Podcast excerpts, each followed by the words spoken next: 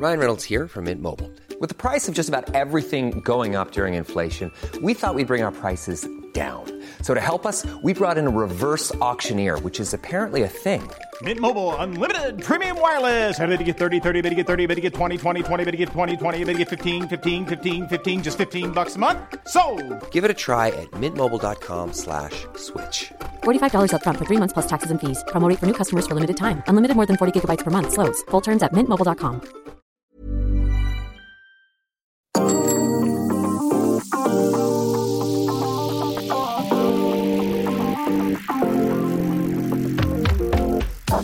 Bienvenue dans Ça déraille, l'émission vélo où tous les chroniqueurs mangent à tous les râteliers. Vous allez vite comprendre. On parle de quoi aujourd'hui? Eh bien, on, parle de la, plus grande course du monde, une première semaine de Tour de France que l'on va décrypter avec mes acolytes du jour que je vais accueillir dès maintenant, avant même de vous donner les, thèmes de, cette journée puisque je vais pas laisser à Jérémy euh, finir sa bouchée. Euh, elles étaient bonnes les, les pâtes au poulet, euh, Jérémy, aujourd'hui? Tout ce qu'il faut. Ah, c'était. Et sinon, est-ce que la soupe était bonne euh, du côté d'en roue libre alors? Est-ce que, est-ce que vous Moi je, avez mange, pris... moi, je mange pas de soupe. Tu sais, moi, je suis très terre à terre. C'est mes glucides et mes viandes et ça suffit. hein. Il n'y a pas besoin de- d'aller chercher des potagers et tout ça. Il y a quelqu'un qui rigole juste en dessous de toi, hein, pour ceux qui, Pardon, euh, Thibaut InShape. ouais, qui- pour ceux qui nous regardent. Euh, Rémi Dos Santos qui a, a mangé dans la même soupe hein, euh, que Jérémy Sakian. Elle était bonne cette soupe aussi Elle était à quoi? C'était pas mal, c'était pas mal. Elle avait un, un petit arrière-goût en plus, quand même. Et par contre, je suis déçu, je suis désolé, mais la plus grande course du monde, c'est Paris-Chauny. Ah oui, C'est de la deuxième plus belle course du monde. On espère d'ailleurs euh, être à, à Paris-Chauny le 24 septembre. Euh, déjà, cochez la date dans vos calendriers parce que ça sera encore mieux que, que Glasgow et les championnats du monde. Euh, Quelqu'un qui, a- qui a respecté, je voulais dire ça à la base, ce, ce podcast, mais malheureusement il arrive en retard aujourd'hui, donc je sais plus quoi dire. Théo, il est avec nous aujourd'hui. Bah oui, bah bonjour. Euh, si vous voulez, je me déconnecte. Hein. Ah bah non, parce qu'en fait, j'ai mis un, cadre pour tout le monde. Si tu te déconnectes, ça fout tout en l'air. Donc, euh, il faut vraiment que tu restes au maximum. Euh, on a du monde dans le chat. on a dit bonjour aux personnes qui, sont déjà arrivées. On va débriefer aujourd'hui donc cette première semaine de Tour de France. Première partie sur, sur le duel hein, Pogacar-Vingegaard, mais aussi la bataille pour le, podium. On a aussi Van Aert, Van Der Poel, les sprinters, enfin pas mal de choses. Et on se garde cette deuxième partie, le, le sprint final pour, pour les Français. David Godu, euh, on a aussi euh, du Romain Bardet, du Julien Lafilippe, euh, du Thibaut Pinot. Voilà, pas mal de, choses. On a entre-temps, on aura on attaque, on n'attaque pas avec, euh, avec le Giro Donné et un petit peu de Tour de France Femmes euh, 2024. Voilà pour le, programme, puisqu'il n'y a pas que le, Tour de France Homme, évidemment, qui, qui existe dans le, le vélo. Est-ce que vous êtes prêts? C'est parti pour le départ. allez mon petit, on en remet là, on en remet. Et donc ce Tour de France, après une semaine et deux jours de course, le maillot jaune est donc sur les, les épaules, sur le dos de Jonas Vingegaard, le Danois qui, euh, a fait un, joli numéro à la Reims dans les, Pyrénées. Mais ensuite, Pogacar est venu grignoter, hein, seconde après seconde, euh, c'est sa minute presque que de retard qu'il avait par rapport à ça. Euh, Jérémy, on va commencer avec toi. C'était un duel qui est équilibré aujourd'hui. Pour l'instant, oui. Pour l'instant, oui. Après, après une semaine et, et un jour de course, euh, il y a 17 secondes. Donc on est obligé de dire que c'est équilibré. On a quand même eu peur, hein, tous, hein, tous les quatre et tous ceux qui suivent le Tour de France. euh, on a tous, euh, après l'étape remportée par Hindley, on a tous eu très très peur que le Tour soit, soit plié. Pogacar a répondu le lendemain, tant mieux. Il a encore hier asséné un coup sur la tête de Vingegaard. Donc pour l'instant, c'est équilibré. Mais qu'entre deux, hein. c'est un duel, c'est terminé, les autres n'existent plus. Maintenant, ça va se battre pour les accessites à côté. C'est vrai qu'il y a un monde d'écart entre les deux monstres et, le reste euh, du peloton. Rémi, est-ce que tu t'attendais à un duel aussi équilibré, surtout après la, la démonstration de, de Vingegaard? On a même tweeté, on a dit ça y est, le, le Tour de France est terminé. Est-ce qu'on a eu peur à ce moment-là? On a évidemment eu peur, Jérémy l'a dit. Quand, quand Pogacar a sa défaillance et, perd plus d'une minute à la Reims, tu te dis que le tour va être très compliqué. Quand en plus le lendemain, tu vois le, travail que fait la Jumbo pour isoler Pogacar et, et, et mettre Vingegaard sur orbite euh, euh, à, à Cotteret-Cambasque, tu te dis que le tour peut être plié dès la, sixième étape. La sixième étape, il faut se rendre compte. Euh, heureusement, Pogacar a répondu, et même si c'est équilibré, euh, aujourd'hui, moi, je vois un avantage à Pogacar parce que c'est lui qui a asséné deux les deux supercuts et il a à chaque fois lâché Vingegaard à la pédale euh, sans que Vingegaard puisse répondre en fait. Là où Pogacar, j'ai l'impression qu'il a plus eu un jour sans donc j'ai l'impression que quand même Pogacar est en train d'être plus fort.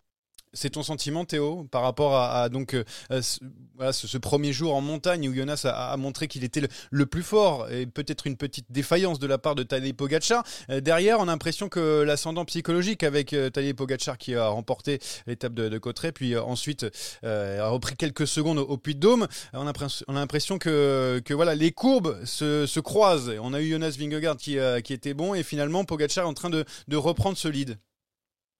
Disons que le rapport de force, il s'est quelque peu inversé sur la dernière semaine, sur les derniers jours de la première semaine.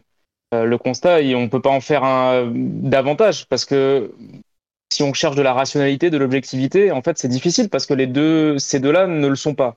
C'est des extraterrestres. Donc euh, après, on est sur des états de forme euh, journaliers et en effet, il se peut que dans ces journées du, de deuxième et troisième semaine, ça se recroise aussi. Après, finalement, on a eu ce qu'on voulait, c'est-à-dire un quasi match nul.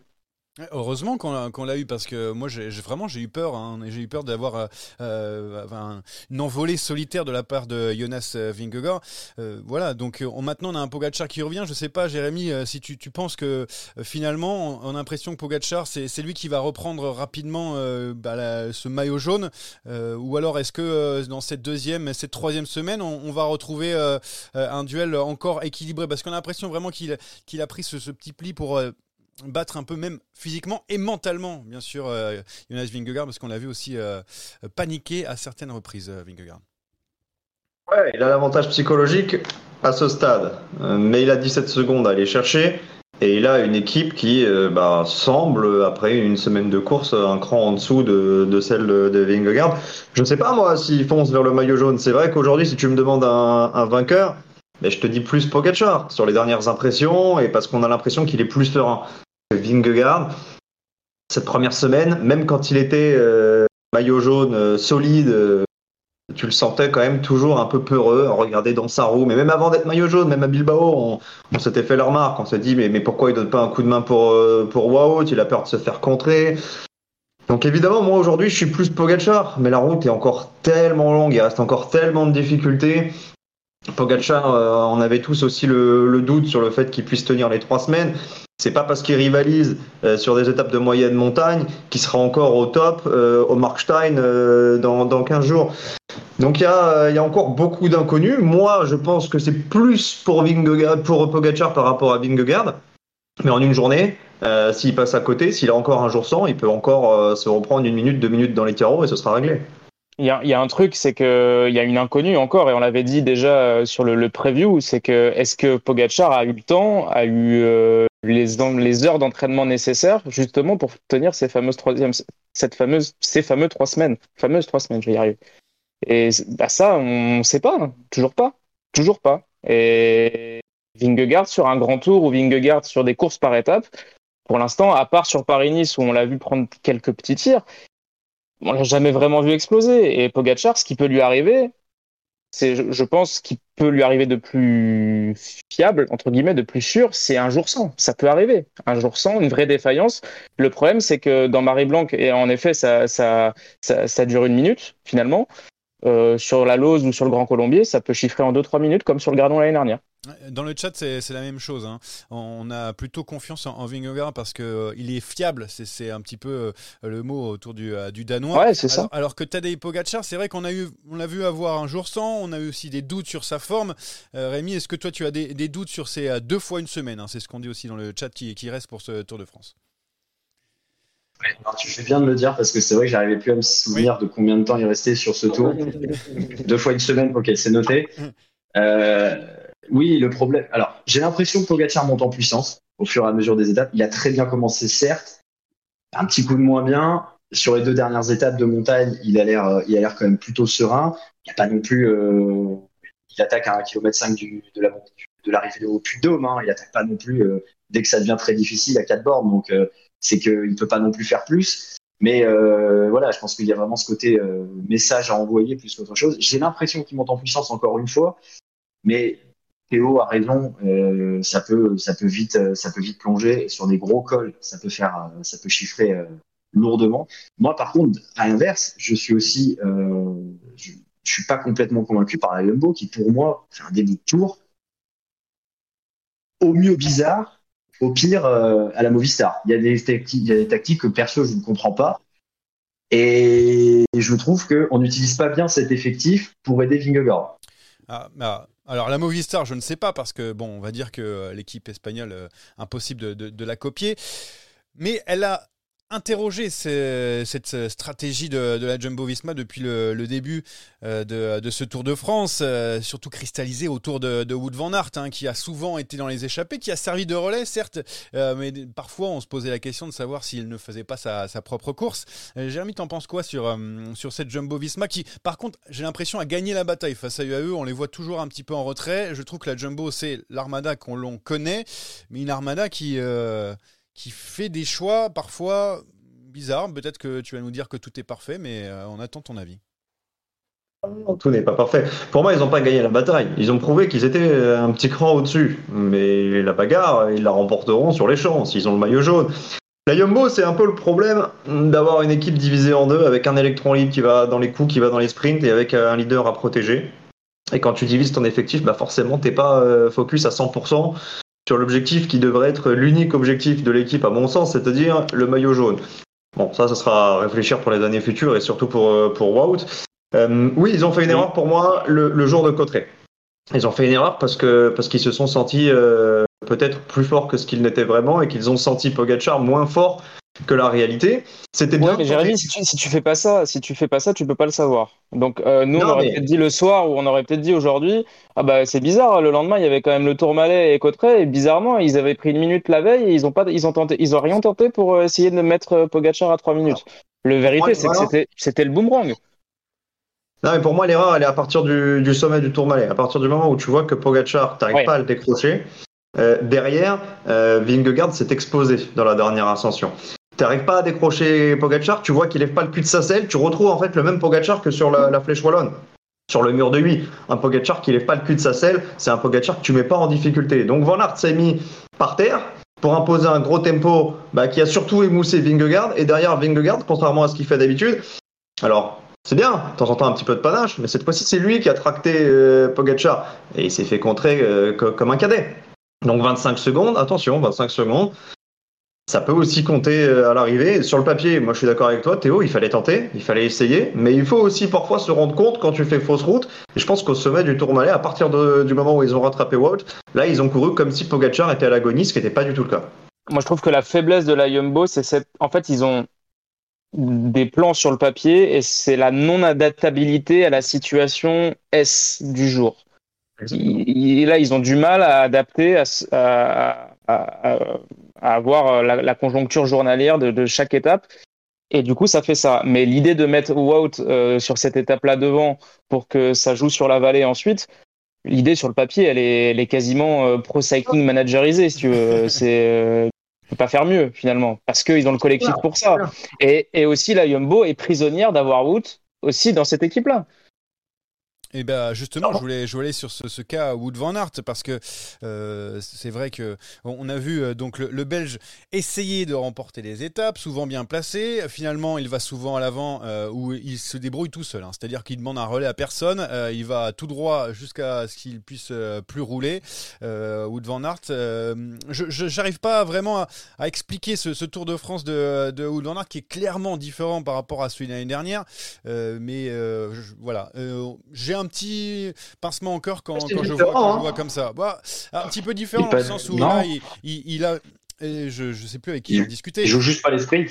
Il a- oui, l'année der- l'année dernière, il encore. rapidement son étape. Il a ce maillot jaune sur les épaules. Il a le maillot vert déjà, déjà euh, bien solidement accroché euh, sur, euh, sur ses épaules. Donc à ce moment-là, il roule. Il peut faire ce qu'il veut, aller dans les échappées, servir de relais. Ça, c'est normal. C'est exactement Mais là- ce qu'il fait, Johan. hein. La seule différence, c'est qu'il est un petit peu faire, moins hein. en réussite sur les succès d'étape et qu'il vise pas le maillot vert. Ça, on a compris que c'était Ouais. pas euh, son, son objectif, donc tu le retrouves pas dans les sprints, etc. Mais sinon, pour moi, il fait exactement le- la même chose que l'an passé. hein. Alors, c'est pas frustrant, euh, on va laisser Rémi euh, s'exprimer là-dessus, c'est pas frustrant de voir Wood Van Aert euh, sauter dans toutes les échappées, euh, de, de perdre un petit peu d'influx, ce qui lui euh, enlève une victoire d'étape sur ce Tour de France. On parle, on parle de Wood Van Aert quand même, euh, même si je comprends que le collectif est important, je, je sais pas. Moi, j'attends des, des, des- des choses encore meilleures de, de sa part. Je parle pas en termes de- d'équipier.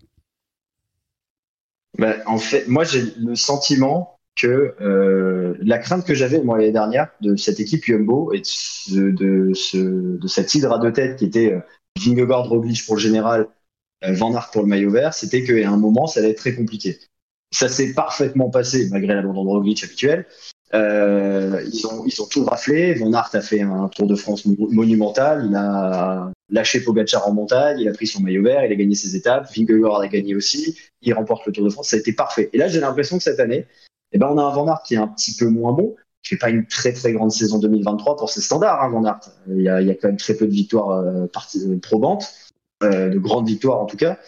Et, du coup, ben, j'ai l'impression que comme tu as un Van qui est un peu moins bien, eh ben cette tactique de la Jumbo ben, est un peu plus compliquée à mettre en place. Et du coup, ben, on a un Van qui fait du Van Aert, mais en étant un peu moins bon, donc ben, ça sert moins. Et même ça dessert, je trouve, la cause de la Jumbo. Euh, j'ai l'impression que cette épine dans le pied de la Jumbo que je voyais l'année dernière qui n'a pas eu lieu, elle y est un petit peu cette année. Et du coup, ben, c'est pour ça que euh, tu n'as que 17 secondes d'avance sur Pogacar et que tu fait des erreurs stratégiques. Après, Rémi, l'étape qu'il fait à Cotteret, excuse-moi, mais elle est pas. Elle est surhumaine. Qui, qui peut faire ça Qui peut faire ça Oui, oui. Non, je ça, c'est sûr que. C'est sûr qu'on en discute maintenant parce que, parce, que, parce que Vingegaard va pas au bout derrière, mais enfin, ou en tout cas, va pas au bout de l'objectif ou de la mission. Mais si tu veux, euh, d'avoir joué des sprints pendant une semaine et derrière être capable de, de, de jouer, euh, de jouer cette étape-là à Cotteret après s'être fait le tour malais tout seul devant, bah. Il nous a mal, hein. tellement mieux, tellement fort. Bah, c'est quoi tellement mieux? C'est le, le, double ventoux, ça arrivera pas tous les jours. Ah bah. Donc, euh... non, mais je... non, non, mais je, je remets pas en cause ce qu'il fait sur la sixième étape. C'est monumental. Le Tour Malais, il tracte tout le monde, il lâche tout le monde sauf euh, quatre pélutes. Euh, derrière, il roule encore dans la vallée et il roule une grosse partie de la montée vers, vers Cotteret-Cambas. Mais j'ai l'impression que c'est euh, la seule fois où, euh, enfin, c'est le, c'est un encore une fois, c'est l'arbre qui cache la forêt. Est-ce que, est-ce que l'année dernière, le Van de l'année dernière euh, ne gagne pas à Saint-Sébastien? Je suis pas sûr que. Non, non, moi je, je pense pas que je pense pas que Van Aert gagne pas euh, gagne à, Saint-Sébastien l'année dernière. En revanche, il gagne à Limoges. C'est là où oui peut-être euh, pour moi la, la, seule mauvaise étape de Van Aert c'est celle où il devait gagner. C'est celle-là. Ton sentiment Après, euh, et à l'image, il gagne pas, il gagne pas parce qu'il est parce qu'il est enfermé. Hein. Il est enfermé par son propre son pilote. Oui, mais oui. il l'a dans les jambes. Hein. Là, il revient derrière. Sincèrement, en termes de jambes, j'ai l'impression que c'est quasiment le, même Aert que l'année dernière. Peut-être un, petit peu moins fort, mais, mais pas beaucoup moins fort. et il a juste pas la réussite. Je pense que vraiment, si, si Yumbo met un petit peu du sien, que, que Vingegaard passe un relais à Saint-Sébastien, il est pour Wout. Que si Christophe Laporte euh, s'écarte pas euh, deux secondes trop tard à Limoges, c'est pour Wout. Euh, même tu peux aller plus loin. Si, euh, Van Aert n'est pas à la Jumbo, euh, l'étape, euh, l'étape du Tour Malais, s'il n'a pas à attendre à se relever, c'est peut-être même aussi pour lui. Physiquement, il est là. Physiquement, il est là. Après, il se met au service du collectif. Et parfois un petit peu trop. Parfois, c'est un peu la bonne poire. Il n'y a pas le retour d'ascenseur qui, qui mériterait. Ouais, ils ont quand même pas mal bossé pour lui en première semaine. Après, c'est en fait le danger, c'est les échecs. Est-ce que ça va pas nourrir une certaine frustration à l'intérieur de l'équipe en interne? Est-ce qu'un Christophe Laporte, à un moment, il va pas en avoir marre de, de jouer les, les coéquipiers de luxe alors que peut-être il a peut-être une jambette pour, pour faire un sprint? Il y a un moment, ça peut nourrir ça. Maintenant, euh, pas en termes de collectif. Il est mal placé pour, pour donner des leçons parce que parce qu'à l'image c'est lui qui plante. Hein. c'est vrai, c'est vrai. Après là, il a roulé bien bien trop tôt aussi. Euh, petite erreur aussi de, de la part de, de, Christophe Laporte à, ce moment-là. Euh, dernière question sur le hum, cas Van parce qu'après il faut qu'on avance parce qu'il n'y a pas que la, Jumbo et, et Pogacar sur ce Tour de France.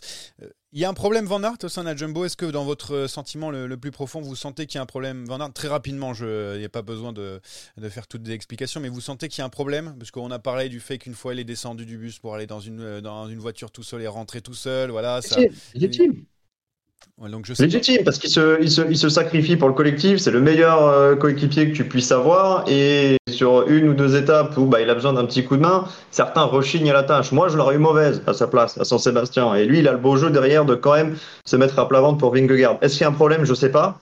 Est-ce qu'il va falloir réfléchir à ce qu'il veut faire à l'avenir?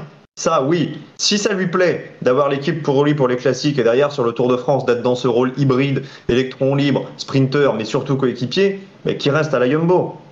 S'il a envie de pouvoir s'exprimer à 100%, je suis certain qu'il y a plein d'équipes qui aimeraient l'avoir à sa disposition sur le tour, avec lui comme leader. Et là, il peut aller en chercher 5, 6, 7 sur un Tour de France. Ouais, pour moi, il doit changer d'équipe. Ah, changer d'équipe. Euh, oui, euh, Rémi? C'est vrai que la Jumbo lui rend quand même pas trop euh, les trucs aussi. Hein. C'est vrai que je critique Van Aert tout à l'heure, mais les torts sont clairement partagés. Vingegaard, euh, s'il roule à Saint-Sébastien, c'est pas la même. La porte sera de sa Limoges, il y a plein de choses. C'est vrai que pour l'instant, on lui rend quand même pas trop ce qui rend ce qui rend à cette équipe. La monnaie Changer d'équipe, c'est une possibilité. Hein. Changer d'équipe. Ça, on aura le temps d'en discuter. Après, j'avoue que j'ai pas le, contrat de Van Aert sous, sous, sous, les yeux, donc je sais pas. oui, après, je, je dis ça sportivement, hein, juste d'un point de vue. Euh, il doit encore avoir moins deux ans si, si c'est. Les résultats et les possibilités. Ouais, et après, euh, comme d'habitude, hein, Christophe Laporte qui fait chez Jumbo gagne euh, beaucoup plus et s'il va ailleurs, etc. Mais ça, c'est une autre histoire. Parenthèse faite, on va retourner sur le, le général parce que bon, on a vu les deux monstres hein, qui, pour l'instant, euh, bah, tiennent la, euh, pour l'instant quelques secondes, se tiennent en quelques secondes. On a loin derrière, loin derrière, d'autres euh, d'autres coureurs, notamment Jane Lake qui, qui est sur le podium après après ce, ce, cette belle opération à la Reims et sa victoire là-bas. Mais il y a aussi Simon Yates, Adam Yates aussi, un coéquipier de Pogacar. On a Rodriguez de chez Ineos. voilà, on a on a pas mal de, de, coureurs à côté. On a on a perdu Henrik Mas et Carapace très tôt dans le Tour de France dès la, la première étape. Du coup, qui va tenir la cote Qui tient la corde pour la pour ce podium pour vous? Bon, on a compris qu'en termes de temps c'est Jane Lay, mais bon, Jérémy, c'est tu, tu mettrais une pièce sur qui? Qu'est-ce que tu vois dans ce Tour de France? Qu'est-ce qui te qui te fait dire qu'il y aura un coureur qui, qui reste sur le podium plus qu'un autre? Avant le Tour de France, j'avais mis ma petite pièce sur Jay Hindley. Ouais. Là, je suis déjà un peu moins sûr. Et pourtant, c'est lui, effectivement, qui, en termes de temps, euh, est le mieux placé. Mais surtout grâce à son, euh, à son coup de génie euh, de la Reims. Mais il m'a pas rassuré, ni hier, ni sur l'étape de Cotteret, ou même si la réalisation est beaucoup restée sur Pogacar Vingegaard, il a quand même été mis en difficulté par Carlos Rodriguez. J'ai l'impression que Simon Yates tient la, la grande forme, mais a confirmé sur trois semaines. Et surtout, je suis très impressionné par le duo d'Ineos, Carlos Rodriguez, Tom Pitcock. Alors, je ne sais pas qui tiendra. J'ai l'impression que les états de forme sont mouvants. Mais je suis plus si certain d'un podium de Jay Hindley, même s'il a pris une petite option. Il y aura un match euh, maintenant qui s'est réduit à 5. Oui, alors La vraie surprise, c'est Rodriguez, clairement. Ouais. Je regarde le classement. À ce niveau-là, c'est complètement inattendu. Euh, je Pour moi, la, la c'est plus Pitcock, mais Rodriguez, c'est vrai qu'il est sur, euh, sur une pente très ascendante, euh, mais, mais il y a quand même les prémices de la Vuelta l'année dernière. Il fait 7, il est devant. Il n'arrive pas de nulle part quand même, Rodriguez, mais, mais c'est vrai qu'il évolue un ouais, très on l'a pas trop vu de la saison, quoi. Même si je... évidemment. C'est clair. Mais, je, je, donne juste le, le, classement général pour le, pour le, le podium notamment. Donc euh, Jane Lay à 2 minutes 40 de, de la tête euh, du, euh, du, général. Donc ça fait environ euh, 1 minute 40 d'avance sur Carlos Rodriguez. il a encore plus, donc ça fait une, presque 2 minutes sur, sur Adam Yates, 2 minutes 15 sur Simon Yates et donc il y a presque 3 minutes sur Thomas Pitcock. Voilà donc pour le podium. Euh, on a vu, c'est vrai qu'un Pitcock qui, euh, allait de, mieux en mieux, hein, qui est un petit jour sans euh, un peu plus tôt dans, ce, Tour de France, mais pour l'instant, c'est vrai qu'il est assez impressionnant, Tom Pitcock. Je sais pas ce que, que tu en penses, Rémi, mais hier au, Puy de Dôme, c'était sans doute le, troisième homme. en tout cas, il avait l'air, il avait l'air très bien. Il finit mieux que Rodriguez, hein, parce qu'il reprend, il reprend quelques secondes sur le haut. Pas grand chose, hein, mais il est en train de, de, s'affirmer là où on a la confirmation bah, que Bernal est un coéquipier dans cette équipe, que Daniel Felipe Martinez ne serait jamais un leader sur un grand tour. Voilà, il, monte lui aussi en puissance. Euh, ne pas, oublier qu'hier, ça reste une course de côte. Hein. Oui, tout à fait. Voilà, pas une étape de montagne. Hein. Attention. Hein. Ça, a bien aidé, c'est sûr. J'attends de voir quand même, mais c'est vrai qu'il a, il a, il a, assez Moi, je suis plus, euh, je, reste quand même plus euh, convaincu par Rodriguez sur les trois semaines pour Ineos. Euh, pour, pour jouer la troisième place en tout cas. Après, euh, Pitcock, euh, s'il jouait comme ça, il, aura, il sera facile en top 10 et c'est, je pense, déjà pas mal pour un coureur euh, de, ce, de ce calibre et de ce, enfin, de ce calibre. C'est réducteur ce que je, ce que je dis. Je veux dire, avec ce, avec multitâche, quoi. Il fait tout, Tom Pitcock, et euh, je ne pensais pas aussi vite euh, potentiel top 10 d'un grand tour. Qu'est-ce qu'on peut faire du côté d'Ineos? Alors maintenant, on a deux têtes euh, pour, euh, pour l'équipe britannique. On a perdu Bernal, donc peut-être un, peu une déception, mais là, là maintenant, il, aide ses, coéquipiers. On a aussi Felipe Martinez qui est encore là, qui est un très bon coureur. Katowski, Marfraile, enfin bref, il y a beaucoup de monde. Castroviro aussi qui est encore pas mal au général, qui grimpe assez bien. Qu'est-ce qu'on fait? Quand on est Ineos Quand on a vu ce qu'a fait Jane Lay lors de l'étape de la Reims, qu'est-ce qu'on peut faire pour essayer de bousculer la hiérarchie? Quand je parle de la hiérarchie, on oublie les deux premiers, ça c'est sûr. Bien sûr qu'on oublie les deux premiers. Là, on est vraiment sur un match, on est un ah match pour la troisième place. Qu'est-ce qu'on doit faire? Ben, On doit déjà profiter du surnombre parce que parce qu'ils sont cinq. Euh, bon, même si si on met Adam Yates, mais je pense qu'Adam Yates il restera pas là longtemps. Il faut profiter du surnombre. Il faut essayer de mettre en difficulté les autres. Euh, de temps en temps, essayer de se glisser dans les coups. Ils ont l'équipe pour, ils ont, pour l'instant ils ont la forme pour. Euh, moi je me méfierais quand même de Simon Yates parce que même s'il est tombé, j'ai l'impression qu'il va bien quand même.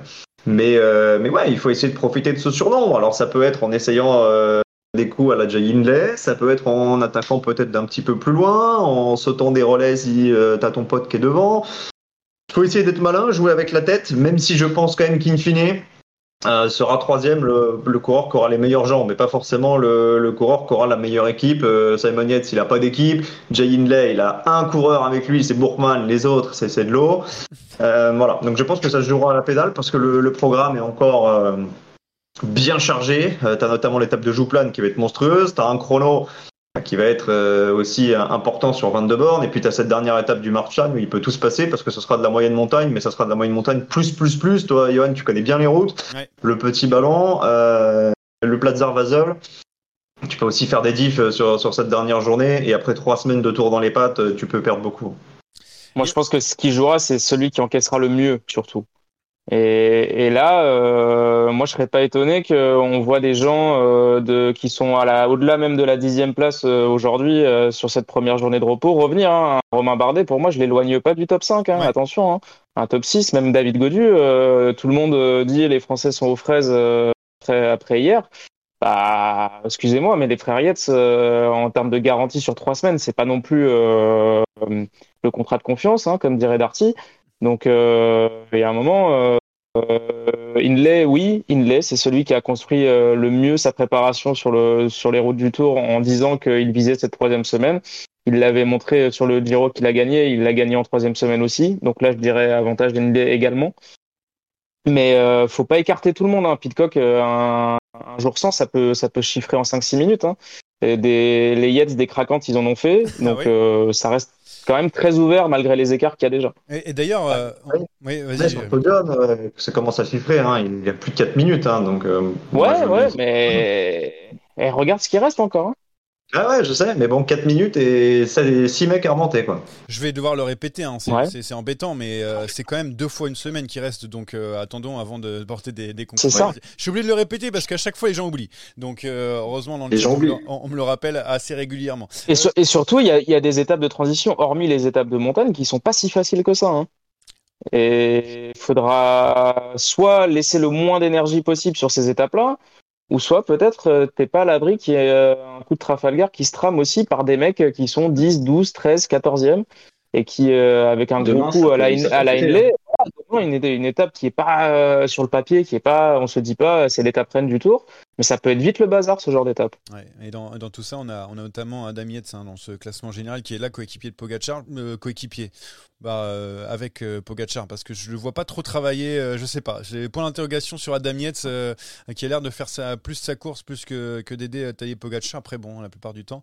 Ah, je pense pas qu'il fasse sa course, je pense juste qu'il suit.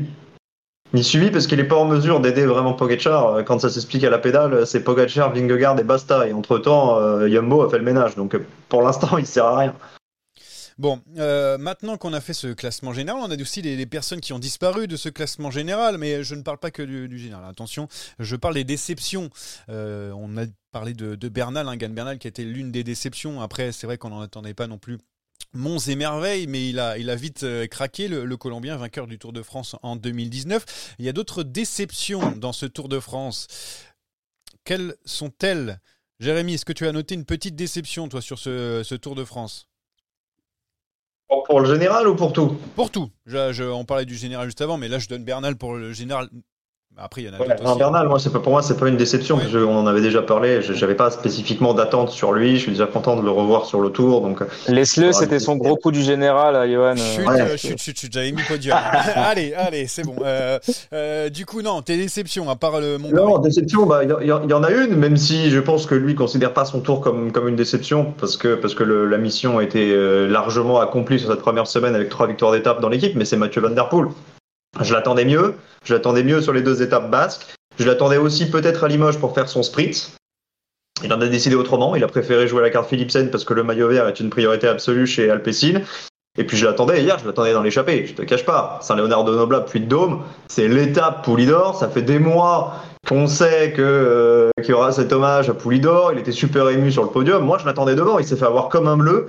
Donc pour l'instant, malgré ces très beaux lancements pour Philipsen, euh, oui, je le trouve un peu en deçà des, attentes. Bon, avant de parler de vos déceptions, on va rester sur Mathieu Van Der Poel, euh, qui est maintenant euh, seulement devenu un, poisson pilote. En fait, euh, Mathieu Van Der Poel, c'est plus, c'est, plus le, le coureur qui gagne les monuments, c'est un poisson pilote sur le Tour de France. Bon, je rigole, mais on n'est pas loin quand même. Théo ou Rémi? Sans Je avis. sais pas, Théo, si tu veux.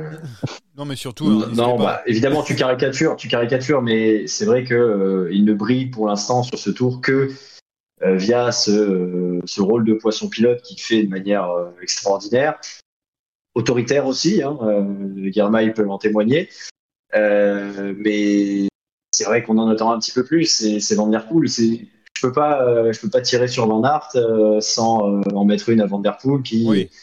Bah, déjà pour moi Bah, les aurait pu premières faire ce étapes. sprint à Limoges. Alors Premières étapes, il n'est pas là aussi, alors qu'on attendait, il faisait partie, même si c'était dur, Ouais, il faisait partie des, favoris.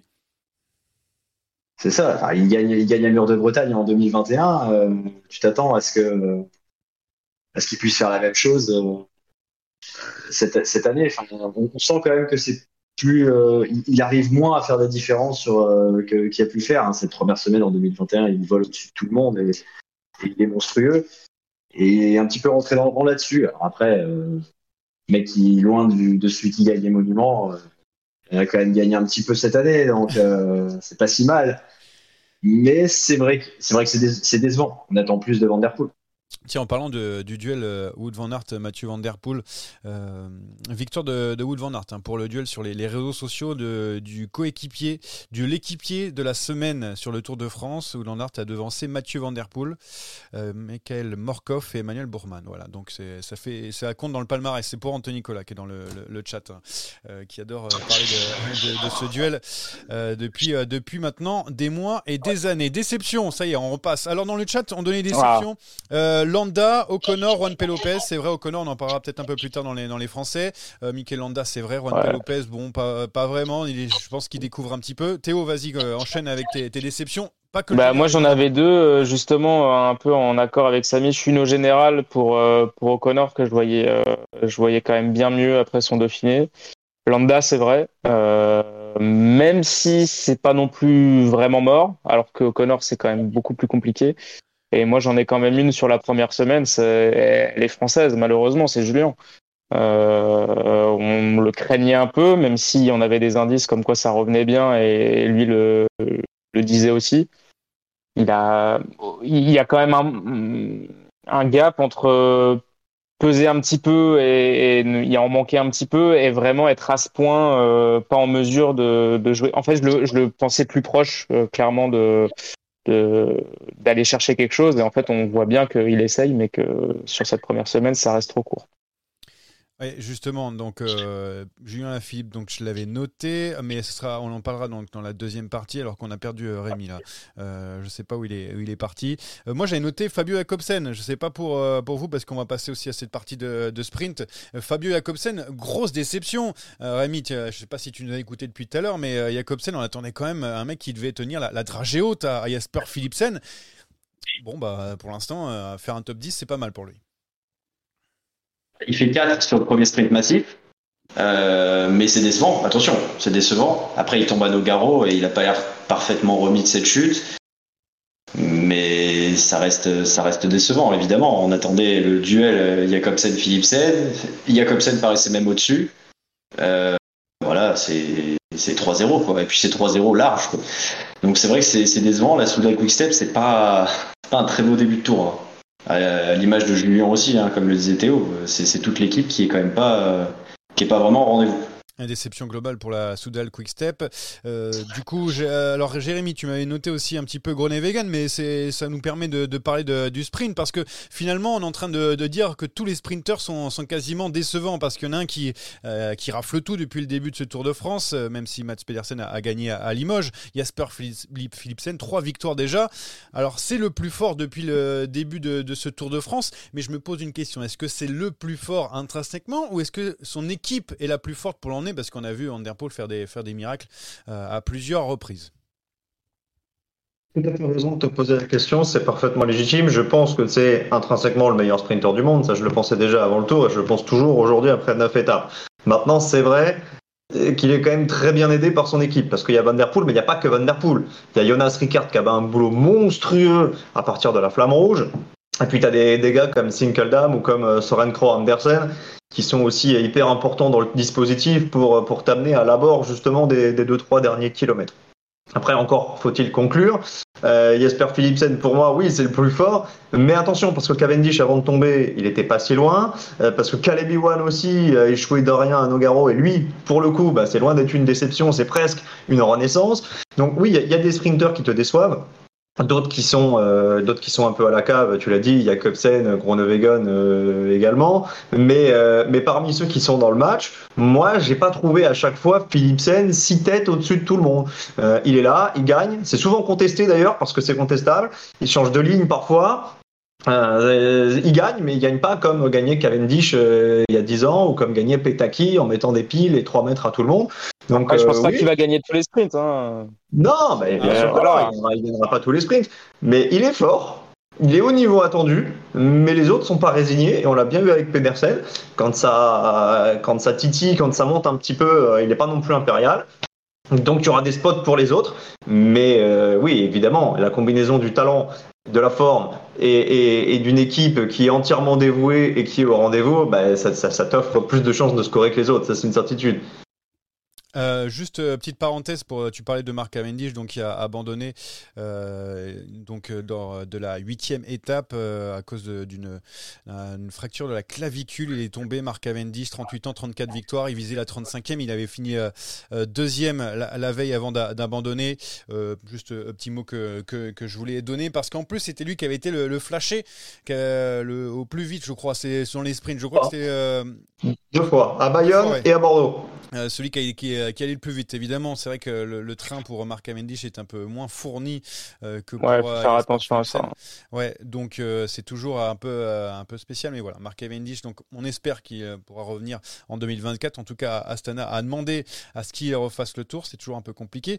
pour finir sur ces sprints et même de, sur cette première partie, je sais pas si vous pensez que les Groenewegen, Jacobsen, Théo, les Meus, les Bose vont revenir dans, dans, la course pour pourquoi pas en, en gagner une ou deux, parce que pour l'instant, c'est compliqué pour eux. Ouais, mais la hiérarchie, euh, surtout la hiérarchie du sprint, euh, beaucoup plus que la hiérarchie des grimpeurs d'ailleurs, elle est mouvante par, définition. Donc, euh, même au sein même d'une course de par étape, on peut, on peut, pareil, voir des courbes se croiser. Donc, après, c'est, c'est en fait, je pense que les victoires futures de Philipsen vont dépendre de l'investissement dans son train de la capacité à, de Jonas Ricard, de Mathieu Van Der Poel, euh, de Soran Krag Andersen également de, de, passer les, de passer les bosses et de passer les étapes compliquées, de savoir comment il va vivre la montagne lui aussi. Et, euh, et un jour, il se peut que les trains, les trains se perdent aussi, hein, qu'il y ait des retards à l'allumage. Et, derrière, il y a, et derrière, ils sont pas mauvais. Hein, attention, hein, ils sont pas mauvais. Et derrière, derrière c'est Brian Cocard au classement du, du maillot vert, euh, qui a 100 points de, au classement du maillot vert.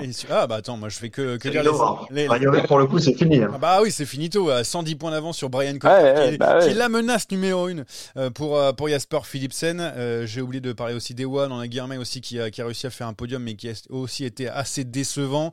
Mats Pedersen est, est, est, à 143 points, donc ça fait 116 points de, de retard sur Jasper Philipsen, qui en plus fait les sprints intermédiaires et c'est l'un des seuls. On a compris euh, que c'était quasiment plié. Voilà donc pour cette première partie. On a parlé de beaucoup de choses, mais pas de cyclisme féminin. Ben, on y va tout de suite. Attaque de Pierre Roland encore une fois. Personne ne réagit. On attaque, on n'attaque pas, donc euh, avec euh, une rubrique euh, 100% féminine aujourd'hui, puisqu'on parlera du, du Giro donné. On va parler tout de suite même du Giro donné, remporté par Annemiek van Vleuten pour la quatrième fois de sa carrière, pour la deuxième fois de suite. Deuxième place pour la française Juliette Labousse au général. Gaia Realini aussi troisième place, la, la jeune italienne, c'est à noter. Euh, deux questions. Euh, ben, bien sûr, on va commencer avec le, spécialiste cyclisme féminin, Jérémy qui en deux questions. Première question, euh, Van Vleuten, euh, en fait, euh, vu qu'elle a gagné la Vuelta euh, cette année, bah, va faire le triplé encore cette, euh, saison, puisque euh, elle est bien partie. Pour prendre une, une grosse sacoche de Dani Vollering euh, dans, dans deux semaines et demie, ouais. Mais euh, bah, elle en aura au moins deux. Après, s'il y a le troisième, ce sera bonus. Mais euh, à date, c'est pas elle la favorite, vous le savez bien. Non, mais c'est, enfin, je, je trouve ça fou. C'est parce qu'on on l'a senti un petit peu moins bien cette saison. Euh, avec des difficultés sur, sur les classiques, notamment pour Van Vleuten, qui a été dominé par la SD Works depuis le début de la saison. Et par contre, dès qu'il y a un grand tour, c'est, c'est elle la, la queen, on va dire, même si des fois. Euh, elle fait des, des petits coups de, de Trafalgar, on va dire. Et voilà donc pour Van Vleuten. Je sais pas si. N'hésitez pas à prendre la parole euh, si jamais vous voulez rajouter quelque chose. Euh, c'est ce que je voulais dire. Et puis Juliette Labousse, donc quatrième du tour l'an dernier, qui fait deuxième du Giro, peut faire encore mieux cette année. Théo, Rémi, sur le Tour de France. Crois. Moi, moi j'y crois, j'y crois énormément. Sa quatrième place l'année dernière euh, était déjà, était déjà magnifique. Même si tu sentais qu'elle pouvait pas du tout faire mieux, elle était vraiment en dessous des, des trois sur le podium. Euh, là, euh, pourquoi pas? Bon, elle bat, elle bat Persico ou Cécile Lutrep Ludwig, donc euh, c'est pas, c'est pas n'importe quoi. À voir après quels sont les, quels sont les, les, les, les, les- les gens, comment sont les gens dans deux semaines et demie, parce que ça s'enchaîne très vite. Il faut voir comment ça a été préparé. Il y en avait qui, bah, qui n'étaient pas sur ce Giro, on pense bah, à Vollering notamment.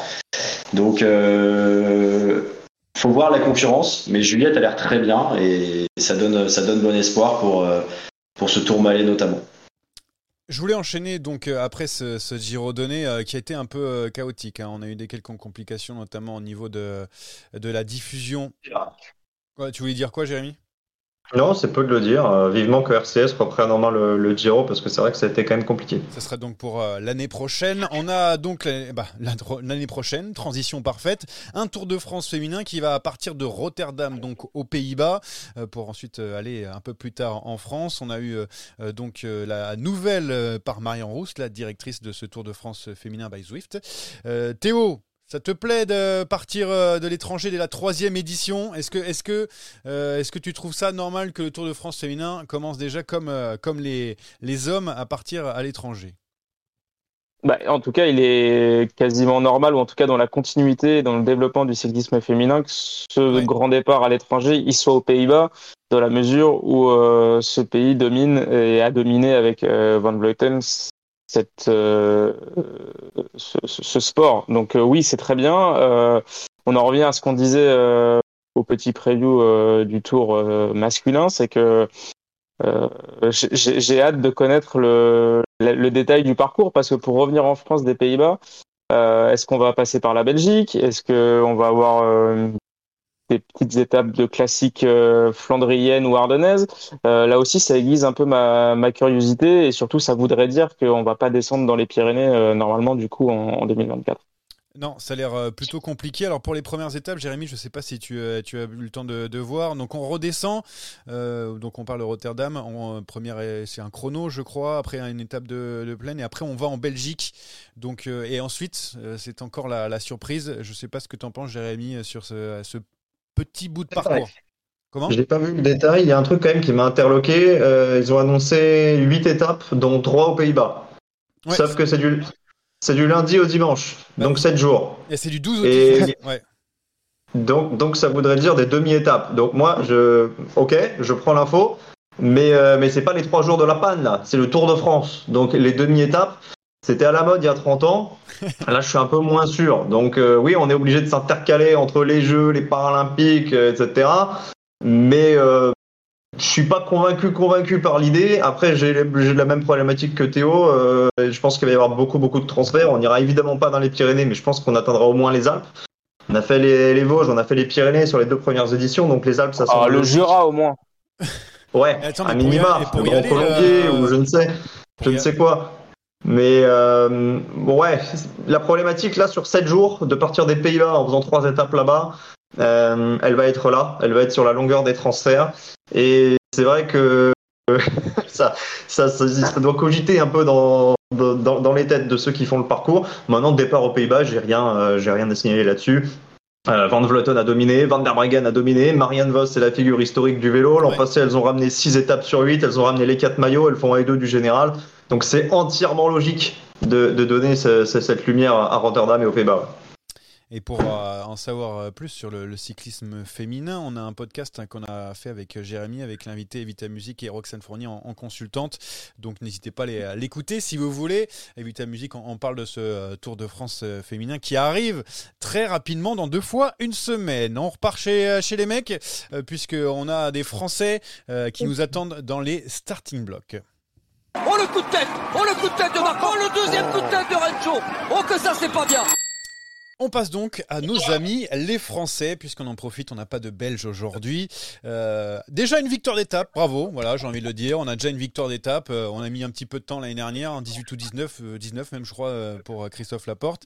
Signé donc Victor Lafay cette année pour la, la Cofidis, qui a été tout simplement éblouissant. En deux jours, c'était aussi fort que Pogacar et Vingegaard. Il a été impressionnant ces, ces premiers jours, Rémi. C'était incroyable. Ce, ce numéro qui fait euh, déjà lors de la première étape à suivre Vingegaard et Pogacar dans la côte de Piquet, le seul à réussir à suivre et même à relancer d'ailleurs hein, parce qu'il tente sa chance. Il Ah, a, il a parfaitement joué le coup. Il se dit si les deux se marquent, je vais, je vais au bout. C'est c'est- c'est hyper intelligent. Et le soir même, il disait, il disait d'ailleurs que euh, bah, il n'avait pas été malin parce que derrière, il, il pense que Vingegaard va, va suivre quand euh, Adam Yates euh, part en contre euh, dans la descente. Et du coup, bah, il a retenu la leçon et il nous a fait vibrer sur ce dernier kilomètre euh, magistral euh, où il, a, il est parti comme il fallait au bon moment. euh, après tout un tas d'attaques d'autres coureurs, notamment Pitcock, étaient partis, euh, et qui, qui, ont, qui avaient déjà essoré les Jumbo. Donc il est parti au bon moment, il a été vraiment malin et puis très solide, c'est c'est très très fort. Euh, ça pouvait pas mieux commencer. Bon, bah, depuis, c'est moins fun.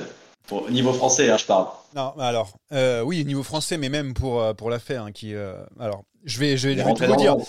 J'ai été très intrigué euh, des propos de la Cofidis, de la stratégie de la Cofidis. Alors intrigué déjà hum, par rapport au, au fait que Victor Lafay le lendemain a été euh, marqué quelques points au sprint intermédiaire pour garder ce, ce maillot vert. On lui a dit non, c'était pas prévu. Il aurait plutôt euh, mieux fait de, bah, de, de, de rester au chaud. Bon, je trouvais ça un petit peu bizarre de, de lui dire ça parce qu'un maillot vert pour une équipe Cofidis qui n'avait plus gagné depuis, depuis 15 ans, c'est déjà ça de, de prix. Puis ensuite, et on, lui, on a dit, euh, Victor, on va le garder parce qu'on va peut-être jouer le général avec lui parce qu'on sait pas, il a l'air fort en ce moment, mais ils connaissent même plus leur, leur coureur en fait. Alors je, y je dis un petit peu de tout, hein, mais euh, j'ai trouvé ça très bizarre le, début de Tour de France de, la, de la Cofidis et, du staff. Je sais pas si euh, certains ont envie de rebondir sur, mes propos par rapport à ça. Je pense que ce truc du général, c'est parce qu'il était à 12 secondes encore à l'époque du, du maillot jaune et que peut-être que les derniers euh, kilomètres de Marie Blanc faisaient penser à un, à un col pour puncher et que peut-être qu'on s'est dit euh, pas si loin avec les bonifs, etc. Il peut passer, euh, mais bon, vu, vu la peignée que, que les que Vingegaard et, et Pogacar se sont mis, évidemment, c'était un doux rêve. Et puis, euh, bah, on s'enflamme assez souvent chez Cofidis. Rappelez-vous euh, des propos de Cédric Vasseur quand il, disait à Guillaume Martin de jouer le podium du Tour. Bah, c'est un peu la même chose. Ouais, non, mais j'étais très très surpris euh, euh, par tout ça. En fait, c'est juste que bon, normalement, j'ai beaucoup de respect pour Victor Lafay parce que je trouve que ce qu'il fait c'était incroyable. Mais de là à dire on va essayer de jouer le général avec lui, ça m'a m'a paru bizarre. Jérémy, tu voulais répondre à tout à tout ça, non pas? En général, euh, Victor Lafay avait dit que lui, euh, lui, il se sentait pas capable. Donc, euh, même si on essaye de lui, de lui faire croire et qu'on lui, lui, lui monte le crâne, il est resté très, bon, très lucide par rapport à ça. La polémique sur le maillot vert, pour moi, c'est ridicule. Pour moi, c'est ridicule. Ça lui a rien coûté. Il a fait euh, 4 km devant. Il allé prendre 20 points, ce qui lui a permis en plus de, de gratter une, jour une journée en plus en vert pour, pour un point. Enfin, ils étaient à égalité. Mais donc, sans ça, il aurait laissé le vert euh, un jour avant euh, à Philipsen. Ça fait toujours euh, ça de plus d'exposition pour le sponsor. Très sincèrement, je pense que c'était malvenu et qu'on a regretté les propos tenus à chaud. Bon, lui le joue, le général. Vraiment, lui, c'est David Godu hein, qui a fait de, de ce Tour de France euh, son objectif cette année et un podium. En tout cas, c'est ce qu'il espérait euh, pouvoir avoir. Ce n'est pas terminé, évidemment, mais il était plutôt en, retrait dans cette première semaine. Huitième donc du, du général à 6 minutes de Vingegaard, mais à, à 3 minutes 20 du podium. La question, elle est très simple. Rémi, il n'y a plus d'espoir pour David Godu? Pour le podium, évidemment. Non, on peut pas dire ça. 3,40 c'est quand même beaucoup. Hein. C'est 3,40, t'es huitième, ça veut dire que tu as 5 mecs à doubler, euh, c'est vraiment dur. Euh, mais je vais pas dire non parce qu'il reste deux semaines vraiment très dur, donc ça peut aller très vite. Et c'est, euh, Jérém et Théo le disaient tout à l'heure, c'est le mec qui tiendra le mieux qui terminera troisième. Maintenant, euh, je peux pas m'empêcher d'être très sceptique et d'être encore plus sceptique qu'avant le, qu'avant le Tour de France. Le Dauphiné, c'était une chose, il revenait de stage, il n'était pas encore en forme, et le but, c'était d'être en forme trois fois une semaine après, pas de souci. Maintenant, euh, là, après une semaine, il a jamais vraiment été dans le bon wagon. À part euh, le premier jour, il est pas si loin, hein, euh, il est pas si loin de basculer avec Pogachar et, et Vingegaard. Il, revient dans la descente, au contraire, par exemple, d'un Bardet. Mais sinon, il est jamais vraiment dans le coup. Et par rapport aux Yates, par rapport à Pitcock, à Rodriguez, à, à Hindley, bien évidemment, il est, il est un ton en dessous. Et je vois pas comment ça peut, ça peut se, se transformer sur les deux prochaines semaines. Est-ce qu'on doit avoir peur L'inquiétude, en fait, elle est là. C'est que on dirait pas la même chose s'il avait pu sur une ou deux étapes vraiment être parmi les premiers des favoris. Alors c'est sûr, on, je sais plus quelle étape où il finit pas très loin d'Inlay, mais en deuxième rideau, et, et, on peut se dire bon là il fait une belle étape. Mais derrière quand même c'est de la difficulté, c'est de poursuivre déjà euh, une difficulté qu'il n'avait pas forcément affichée l'année dernière. Donc c'est là où c'est un peu plus inquiétant. En revanche, euh, plus que l'espoir, c'est est-ce qu'on doit abandonner euh, cette ambition au niveau de la Groupama FDJ Moi, je pense pas, parce que ça voudrait dire mettre en fait par terre toute une construction d'année, toute une communication. Maintenant, euh, je pense que stratégiquement, chez, chez Groupama, on va peut-être mettre un peu moins de monde autour de, de Godu, on va peut-être laisser un peu plus de liberté à Valentin Madois et à Thibaut Pinot. Justement, on a commencé à dire sur les, réseaux sociaux, euh, Madio s'est trompé en misant tout sur euh, David Godu, Desmar aurait dû être là, enfin pas mal de, conclusions après une semaine. Est-ce qu'on peut en tirer des conclusions, Jérémy, après euh, cette euh, semaine du, Tour de France? Parce que là, on est en train de, tirer fortement sur un David Godu qui est encore un peu loin, mais encore présent, il est encore vivant. Non, non, non, les conclusions, tu, les tires à la fin. le bilan, ce sera sur les champs et pas avant. On va écarter euh, toute la polémique de la constitution de l'équipe. Arnaud démarre, il n'est pas là, il n'est pas là. Ça sert à rien maintenant de ressasser. On n'est même pas sûr qu'on aurait gagné une au sprint. Donc euh, non, maintenant il faut se concentrer avec les présents. Est-ce que c'est est -ce c'est perdu pour Godu? Non, évidemment. C'est mal parti, ça c'est un fait. Il euh, vaut mieux avoir de l'avance que, du retard. Et là, il a quand même pris euh, quelques tirs par-ci par-là. Euh, moi, je suis d'accord avec ce qui a été dit. Je pense que maintenant, il faut dire à Valentin Madois et à Thibaut Pinot, allez dans les coups, faites-vous plaisir. Et David Godu, euh, bah, il doit rester euh, avec, euh, avec les mecs qui jouent le, le général, avec les Hindley, avec les Simon avec les, les, les, deux Ineos dont on a parlé euh, tout à l'heure. Essayer d'encaisser, essayer pourquoi pas de grappiller du temps euh, à droite, à gauche. Et c'est comme ça qu'on arrivera petit à petit à rehausser le bilan. S'il y a une victoire d'étape de Pinot, on le sait tous. Le tour de la Groupama, il sera réussi. Il suffit d'une. Mais pour en avoir une, il faut essayer. Pour essayer, bah, il faut admettre que, que Thibaut Pinot euh, ait un petit peu plus de liberté. Ce que j'ai vu hier sur les, les pentes du Puy de Dôme euh, me fait penser que pour l'instant, c'est pas euh, l'état d'esprit. Donc, on va voir ce qui va se passer dans les Alpes, au Markstein. Alors, Après, Godu, Godu, il est condamné à, il est condamné à, à rester, à rester sur cet objectif-là, parce qu'avec six minutes, vous êtes, es, en fait, t'es ni trop loin ni trop près pour, ouais. pour jouer la gagne, que ce soit à la pédale avec la favori ou ni trop loin pour prendre un gros groupe.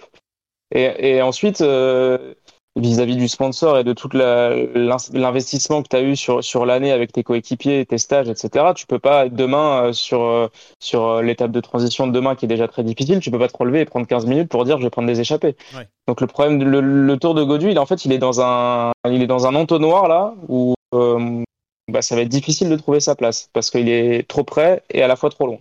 C'est soit il, euh, il monte d'un cran, et ce qu'on lui souhaite hein, dans, les, dans les prochaines semaines, parce que même Romain Bardet disait que euh, ce Tour de France allait être endurant, donc ça veut dire qu'il il peut y avoir des, et tu l'as dit euh, Théo aussi tout à l'heure, des bouleversements au classement général, mais sinon il va devoir se débrouiller un peu plus seul, c'est ce que disait euh, Jérémy. Euh, on voulait parler un petit peu de, de Thibaut Pinot. Là maintenant, euh, Rémi, c'est son moment. On va dire que ce sont ces, ces deux semaines où il va avoir enfin le droit à sa carte. C'est ce qu'on espère, évidemment, sur, euh, sur les réseaux sociaux, mais euh, c'est ce que tu penses il doit, euh, enfin, la Groupama ETJ doit faire. Bah, en tout cas, évidemment, on l'espère. Évidemment, on a envie de le voir gagner une dernière fois sur le tour. Mais surtout, enfin, qu'est-ce que, quel plaisir il prend véritablement à, à- à être aux côtés de Godu. Je dis pas que euh, il, a- Il aura n'est fait le pas là pour se mettre au service de Godu. Attention, hein, je suis pas en train de dire qu'il ronge certes, mais il ronge certainement quand même un petit peu son frein. Je veux dire, euh, Mais Rémi, il n'y a, pas- y a eu d'étape encore dans cette première semaine pour Thibaut Pinot, pour moi.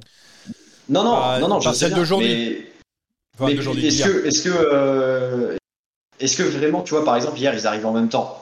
Et Godu, euh, enfin, il est emmené par, euh, il est emmené par, il emmène euh, Godu sur sur la fin du parcours. Que véritablement Godu perd plus de temps si euh, si Pinot. Bah, euh, le problème, c'est que si on l'avait pas, je sais s'il pas. l'a- si on, si on l'avait pas vu avec Godu en perdition, on aurait dit, mais ouais, regardez, Pinot, il joue pas la carte de l'équipier. Non, non, je- En fait, euh, ah.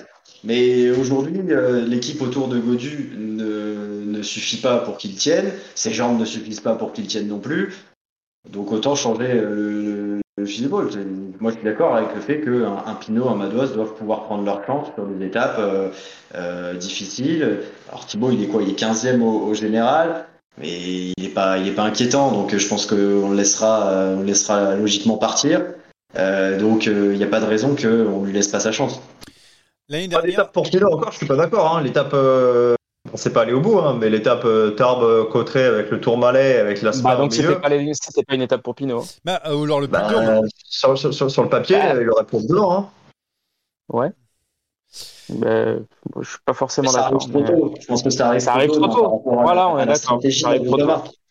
Groupama. En fait, tu vas faire quoi? Tu vas faire all-in sur, sur une ou deux étapes comme l'an passé à Châtel, et si Tu- ça foire, c'est zéro. Tu sais très bien que c'est le all-in de la troisième semaine où tu sais très bien que, que les niveaux, euh, je, je rappelle quand même euh, que, que des, les peignées de Vingegaard et de, et de Pogacar, elles sont exceptionnelles, elles sont euh, Bah, mystiques peut-être même. Ouais, Euh, vu. Je rappelle que normalement, en troisième semaine, on est plutôt sur du plafonnement et, et sur de la récup et sur de la récupération, sur euh, de la fatigue. Donc normalement, le niveau baisse un petit peu, ou en tout cas, il se nivelle. Euh, Il y, a- il y a que sur Pro Cycling Manager où on a une forme plus 5 euh, en troisième semaine. Enfin, y a de la, et, c'est là où, pour moi, les Thibaut Pinot et les Romain Bardet vont ne serait-ce que un petit peu élever leur niveau, en tout cas par rapport à la concurrence. En tout cas, je l'espère. Moi, c'est ce qui me fait encore euh, espérer. Et pour moi, les, les étapes que vise euh, Thibaut, je pense qu'il en a certaines. Pour moi, elles sont en troisième semaine. Il y a évidemment le Markstein qui sera pas loin de chez lui. Et, et, et dans les Alpes, il y, a, quand même de très belles étapes. Et pour moi, je je suis pas d'accord avec toi. L'étape de, de Cotteret, elle est, comme tu l'as dit, elle est trop tôt. Euh, elle est trop tôt, ne serait-ce que par les intérêts internes de la Groupama VDJ, et elle est trop tôt par rapport aux autres, où l'effet de la fatigue est pas forcément le même sur les organismes. Euh, j'ai- Si, 2021-2022, Pogacar et Vingegaard, c'était pas leur combat. hein. Les deux dernières étapes des Pyrénées à chaque fois, enfin, les deux dernières étapes de, de chaque tour, c'était c'était pour eux, ils ont rien laissé. hein. Ouais, je suis d'accord avec toi. Après, Bien a dit on va jouer euh, autrement parce qu'on ne veut pas jouer euh, tous les lièvres à la, cho- à la fois. Et euh, peut-être que la stratégie va un petit peu changer, j'en doute quand même. Euh, petite question, on se pose dans le chat. euh, la, la concurrence, Jérémy, si tu peux répondre très rapidement par rapport à ça. On dit que la, la concurrence pour le podium est plus féroce cette année que l'année dernière, avec des Hindley, avec des Yates, euh, avec euh, Rodriguez, bon qu'on n'attendait pas, mais un leader d'Indeos dans, dans le coup, par rapport au Thomas, euh, Adam Yates qui était déjà l'année dernière, euh, Quintana et autres. Qu'est-ce que tu en penses par rapport à ça? C'est ce qu'on pose comme question? que l'année dernière, tu avais une configuration où tu avais Garen Thomas qui était dans l'entre-deux. Il suivait un peu plus longtemps les deux autres. Donc tu avais un troisième qui était, qui était vraiment le troisième plus fort. Là, c'est plus flou. Est-ce que Ouais. ça veut dire que le niveau est plus haut? Je sais pas. Ouais. C'est simplement que l'écart est plus grand entre les deux euh, et les autres et que tu personne vraiment qui sort du lot pour l'instant. Pour l'instant. C'est la, densité qui me paraît plus forte. Ouais. peut-être. C'est, y a, il y a- on par- même si on parlait des dix premiers, hein, c'est même si c'est éloigné les temps, mais euh, c'est parce qu'on a une première semaine difficile. Mais c'est vrai que le- les, les forces en présence sont assez, euh, assez similaires depuis le début de ce tour, en espérant que ça, ça penche du côté de, de, euh, de David Godu et pourquoi pas Romain Bardet, dixième du général. Je voulais déjà l'enterrer. Euh, mais Théo tout à l'heure a dit attention, attention à Romain Bardet qui est encore dans, dans le coup. Euh, moi, je, moi, je, personnellement, mon avis, c'est que j'en ai un petit peu marre de voir euh, Romain Bardet se batailler pour euh, faire 8e, 9e, 10e du tour. J'aurais bien envie qu'il fasse comme Michael Woods, par exemple, qu'on a vu gagner en haut du, Puy de Dôme et en, remporter une belle euh, pour, euh, le, français. Mais bon, Théo, tu disais tout à l'heure, euh, ce n'est pas terminé pour Romain Bardet. Alors, essaye de, nous faire euh, croire qu'on doit y croire. Mais il a toujours montré que, hum, même à l'époque de ses, de ses podiums 2016, 2017, même 2018, on a tendance à oublier 2018, mais pour lui, il rate son tour, sauf que physiquement, Ouais. c'est peut-être euh, un des tours où il était le plus fort euh, dans ses données de puissance. Donc euh, faut- voilà, le niveau depuis ces années-là a évidemment augmenté. Euh, Romain Bardet, toute sa carrière, il l'a construite en jouant des classements généraux de trois semaines. Donc il a l'habitude de ça. On parlait de sa fiabilité dans le, dans le preview du tour. C'est un mec qui a l'habitude de, en tout cas, de, moins flancher que les autres en troisième semaine. Comme je l'ai dit tout à l'heure, moi, les, frères Yates, ils sont très forts. Hein. Euh, Simon Yates, il était très fort au Giro euh, que Froome a renversé. Hein. On pensait tous que le maillot rose, il avait claqué. Il eu trois ou quatre étapes. Il était une jambe au-dessus de tout le monde. Et puis, euh, il fêtait qu'il a pris 16 minutes euh, le dernier jour. Donc, attention. Ce, tour, je, faut le répéter, il est extrêmement dur. Il est extrêmement dur. Donc, euh, moi, je, je, ça me surprendrait pas qu'un mec du top 10, euh, le dernier week-end ou le dernier jour, il prenne 5 ou 6 minutes. Et je pense pas que Romain sera de ces garçons-là. Euh, Romain Bardet qui, l'a dit d'ailleurs, hein, que c'était un Tour de France pour les, endurants et que c'était plutôt bon pour, pour lui. Jérémy, il aurait dû abandonner le, général, Romain Bardet, pour rester un petit peu, peu loin de, de ce podium ou est-ce que.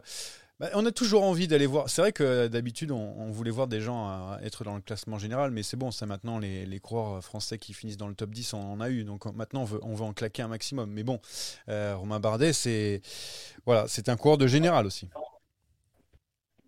Si tu lui proposes de faire une Woods et de gagner au sommet du Puy de Dôme, je pense qu'il signe tous les jours lui, sur ses Ouais. évidemment. Mais c'est trop tôt pour, pour abandonner le général, je pense.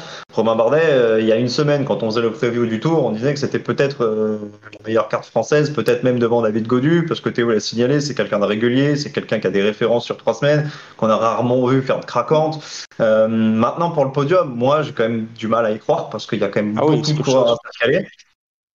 Et, et je me dis, s'il n'y a pas de podium à l'arrivée, est-ce que ce serait pas plus fort d'aller chercher une victoire d'étape On le dit souvent, euh, faire 4, faire 5, faire 6, c'est super, mais sauf que personne s'en rappelle. Par contre, gagner une victoire de prestige, ça reste dans les mémoires. 10, 15 ans après, tu te rappelles de la victoire de, de Pinot à l'Alpe d'Huez en 2015, alors qu'il passe à côté du tour. Mm. Bon, alors la question, elle va se poser, mais elle va se poser plus tard. Pour l'instant, tant qu'il est dans le top 10, tant qu'il sent qu'il a euh, peut-être euh, encore euh, des possibilités de, de grimper dans la hiérarchie, il faut lui laisser cette chance. Ils sont rares, les Français, à jouer le général, donc on va pas bouder notre plaisir. Mais c'est vrai que Romain Bardet, si tu lui donnes euh, du champ libre pour aller dans les échappées, il peut scorer. Il peut scorer. C'est un des rares Français en qui j'ai totalement confiance sur, sur trois semaines. Oui, Romain Bardet euh, qui, est, qui, de mieux en mieux. Oui, vas-y, tu euh, finir euh, sur Non, pardon, je voulais juste rajouter, c'est qu'il fait partie d'une équipe étrangère. Euh, alors, euh, qui faible. avait un sprinter, Samuel Sword, mais qui n'a pas montré non plus euh, des grandes garanties. On l'a vu lâcher assez tôt euh, hier. Donc, euh, ça a l'air pas d'être la grande forme. Donc, euh, il y, a- il y a aussi un côté euh, DSM sur le tour où on axe euh, une équipe autour d'un leader français. Donc, on, on va, on va pas lui, on va pas le faire relever euh, pour une hypothétique victoire d'étape dans un groupe d'attaquants. Euh, Romain, il est encore là, il est encore dans le top 10 même s'il ronge un peu son frein, j'imagine, dans sa vision du vélo et dans sa, façon de, de, d'aborder les courses, euh, il y a quand même une équipe, il y a un investissement, il y a des sponsors derrière. Donc euh, on fait pas n'importe quoi. Hein. Euh, C'est comme je parlais de David Godu, euh, le, laisser à l'attaque, lui dire de partir, mais ça voudrait dire qu'il se relève. Et on imagine David Godu se relever sur une étape de plat et dire coucou à la caméra. Bah non. Et c'est pareil pour Romain, je pense. Par contre, on a un coureur qui est encore plus loin au général. Guillaume Martin, 17ème du général pour la, la Cofidis. Euh, Rémi, Ah, là c'est un autre débat, clairement. on arrête les Rémi, frais. vas-y. On arrête les frais, Rémi. Tu voulais dire quoi? On C'est pas ta question? On a juste, on a, parce que là on le voit, on le voit continuer à s'accrocher parmi les, les cadors. Euh, c'est bon, Oui. Guillaume. Allez, euh, Bah non, éclate-toi, je éclate-toi. je comprends pas le... qu'il ait essayé à plusieurs reprises d'aller chercher euh, un top 10, voire euh, mieux, top 5, voire euh, podium. Ça me paraissait déjà très haut. C'est une chose. Maintenant, ça fait quand même euh, plusieurs mois que euh, Guillaume Martin, il est plus, au niveau des, grimpeurs qui, sont dans ce top 10 de- du Tour de France. Euh, je comprends pas le- l'intérêt de pas se relever un, coup et là pour le pour le coup bah, justement d'attaquer et d'aller chercher des étapes difficiles. Il y en a des belles à aller gagner. Je je comprends pas. Est-ce que c'est est-ce que c'est qui insiste Est-ce que c'est lui qui veut qui y croit toujours et qui veut euh, tenter d'aller le plus loin possible? Je sais pas, mais on a déjà eu ce débat plusieurs fois euh, avec, euh, avec sur Guillaume Martin, que ce soit sur le Tour de France ou même sur la Vuelta. je me souviens il y a quelques années, on en avait parlé. C'est pas si mal hein, d'aller gagner des victoires d'étape. Hein. C'est quand, quand même intéressant. La Vuelta où il va remporter le meilleur grimpeur, bon, il gagne pas d'étape. Mais euh, il était à l'attaque, il s'est souvent montré, il finit avec un maillot distinctif. Bah, une petite victoire d'étape sur le Tour de France, je pense que c'est, je pense que c'est pas mal. Je suis sur le net dans le chat qui dit ça va faire beaucoup de clients hein, pour les victoires sur, euh, sur trois semaines. On a, on a noté euh, beaucoup. On enchaîne parce qu'il faut terminer cette partie euh, assez vite. Maintenant, on va direction AG2R. On t'a entendu tout à l'heure sur la déception, Théo. Donc tu vas prendre la main sur, sur cette question. Est-ce qu'on s'est pas trompé du côté d'AG2R Citroën en, misant sur Ben O'Connor alors qu'on a l'impression qu'il y avait un Face Gall qui été très très bon sur le Tour de Suisse et qui, a, qui a montré qu'il est grimpé plutôt bien sur ce Tour de France? Est-ce qu'on s'est pas trompé de leader? Non, on s'est pas trompé parce que sur le papier, euh, Ben O'Connor, il avait toutes les garanties pour euh, pour commencer ce tour en tant que, en tant que leader. Il a déjà fait 4 du Tour, il fait 3 du Dauphiné en étant vraiment pas mal, euh, notamment sur euh, l'étape de la Croix de Fer et, et de la Bastille sur sur le dimanche. Donc non, le, la vraie question qu'on doit se poser à l'intérieur de de cette équipe, c'est qu'est-ce qui se passe? Et ça, je pense qu'ils n'ont pas la réponse. Lui-même ne doit pas vraiment avoir la réponse parce que j'ai l'impression qu'il avait tout bien fait. Il n'est pas tombé. Si, enfin, si, il est tombé, mais, mais de manière euh, pas, pas gravissime visiblement. Euh, en termes de prépa, passé, euh, ça s'est passé plutôt bien. Donc, euh, ouais, ça, ça me fait penser un peu au, au tour de, de Romain Bardet qu'il avait sauvé euh, encore à l'époque euh, d'AG2R, qu'il avait sauvé avec son maillot à poids sur la fin, euh, où on se disait, bah, ça va sourire. Et puis en fait, euh, voilà, ça, ça arrive, ça arrive des contre-performances. Faut pas Ouais. l'oublier. Ben O'Connor qui est souvent le, le premier lâché, mais euh, pour l'instant il s'accroche encore à un espoir euh, de, de bon classement général. Le top 10 est encore possible. Pareil Ben pour un. Mikel Landa d'ailleurs, hein, par exemple. Ouais, pour un Mikel Lan- Landa aussi qu'on a, qu'on a, bon, on a dit dans les déceptions aussi.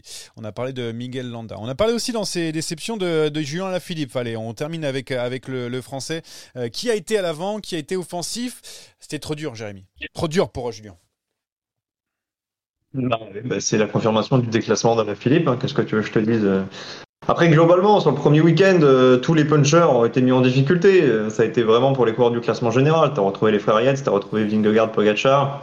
La seule éclaircie, c'est Victor Lafay. On s'est un peu tous demandé euh, comment il avait fait ça. Mais oui, bah, la Philippe, on le sait, hein, maintenant, c'est plus, plus un coureur 5 étoiles, c'est un coureur euh, 3, 4 étoiles et il brille quand le, le- le grappin mondial euh, n'est pas là ou quand il est un petit peu moins bien, euh, il y aura encore des possibilités. Ce qu'on peut pas lui enlever à la Philippe, c'est qu'il essaye, c'est qu'il tente. Encore hier, il a essayé de relancer l'allure, il a loupé le bon coup. Bon, ben voilà, c'est comme ça. Euh, il faut pas, il faut pas lâcher l'affaire. Ça peut, ça peut tourner, ça peut sourire. Mais, euh, mais oui, c'est qu'une confirmation. Il n'y a, y a pas, enfin, on, on tombe pas des nues, quoi. hein. C'est le Tour de France, tout le monde est à 100%, les meilleurs sont là. Donc, tu observes une certaine logique par rapport au, au dernier mois, tout simplement. Euh, Après, c'est c'est vrai que le niveau est très élevé, mais on se rappelle de Julien Lafilippe capable de, de briller en montagne. On l'a vu gagner, avoir ce maillot à poids. Euh, Théo, toi, tu le notais dans tes déceptions. Euh, bah, je sais pas, parce que moi, en fait, je, je sais que c'est difficile en montagne, mais des fois, il est lâché très tôt avant même des, euh, des coureurs qui sont pas forcément les, plus grands grimpeurs de ce peloton. Ça fait quand même de la peine de, voir Julien Lafilippe euh, bah, être à ce niveau, malheureusement. Bah oui, et puis les, numéros de, Julien en, montagne à l'époque avec son maillot à poids, puis, euh, puis avec son maillot jaune, ça remonte quand même à 4, 5, 6 ans. Euh, il y avait de la jeunesse, il y avait de la fougue, il y avait de l'envie, il y avait du panache. Et il y avait surtout, comme tu l'as dit, une concurrence qui était un peu moins forte. Euh, les années, euh, les années fin d'année 2010, même si Froome dominait le, classement général du Tour, euh, un Christopher Froome au top là face à Opogacar et Vingegaard, pour moi c'est troisième. Et, et, je pense assez largement. Donc euh, voilà. Et puis l'âge faisant, les accidents aussi, les chutes, etc. Ça, ça aide pas à, maintenir un potentiel physique, surtout avec l'âge qui avance. On espère que Julien Philippe euh, va pourquoi pas essayer euh, d'en gagner ou jouer la gagne dans les, les prochaines. Euh, ah, il va essayer, étapes, ça c'est sûr. Les prochaines étapes, parce qu'il y a aussi des, ouais, il y a des étapes pour pour hein, qui, qui sont possibles pour Julien Lafilippe qui, qui a gagné sur le Dauphiné. On rappelle il y a très peu de temps, donc il est loin d'être terminé. Ne vous inquiétez pas. Au contraire de, de ce sprint final, je, je dis les trucs pêle-mêle, hein, pas obligé de, de, réagir par rapport à ça. on a noté par rapport à Quickstep qui est, qui est dernier hein, au, au Prize Money. 3600 euros seulement sur le Tour de France. Hein. On n'est pas habitué pour euh, la Soudal Quick Step. Euh, Total Energy qui, euh, qui, a fait, une je trouve, une bonne première semaine, présent dans les dans les, dans les bons coups. Steph Kras qui était 13e du général avant d'abandonner.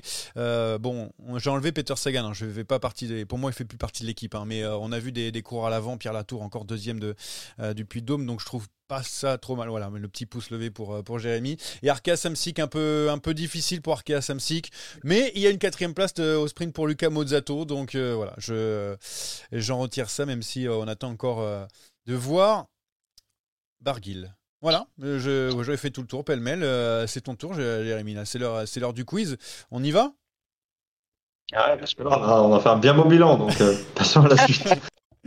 La belle Ce quatrième place de Luca Mozzato. orchestré par moi-même. Oh, j'ai pas compris la question, c'est Luca Mozzato qui va peut-être faire partie du sprint, euh, du sprint du quiz, pardon, Jérémy. Ah non, il n'y aura pas de Luca Mozzato en revanche. Il n'y aura que des coureurs du Tour de France.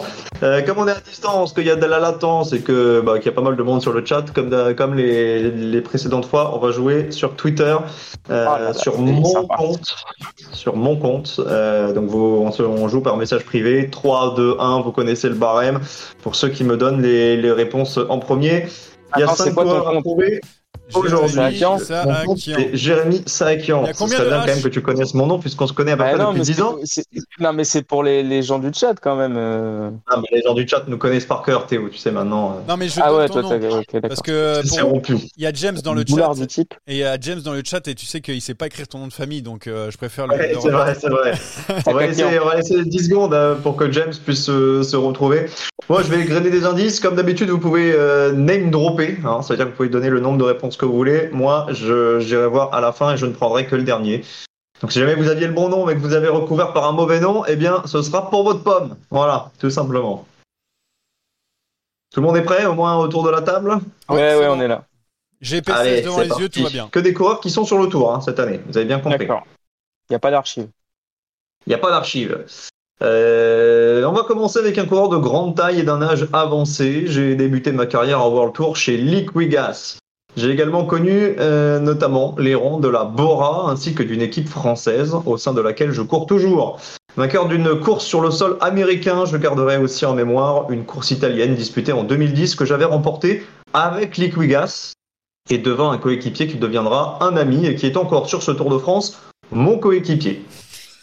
Mon nom aurait voulu que je porte le dossard 117, mais c'est le 217 qui est accroché sur mes épaules. Je suis le coéquipier de Pierre Latour, deuxième hier au Puy-de-Dôme, ancien coureur de BMC. Je suis de nationalité italienne. Euh, juste...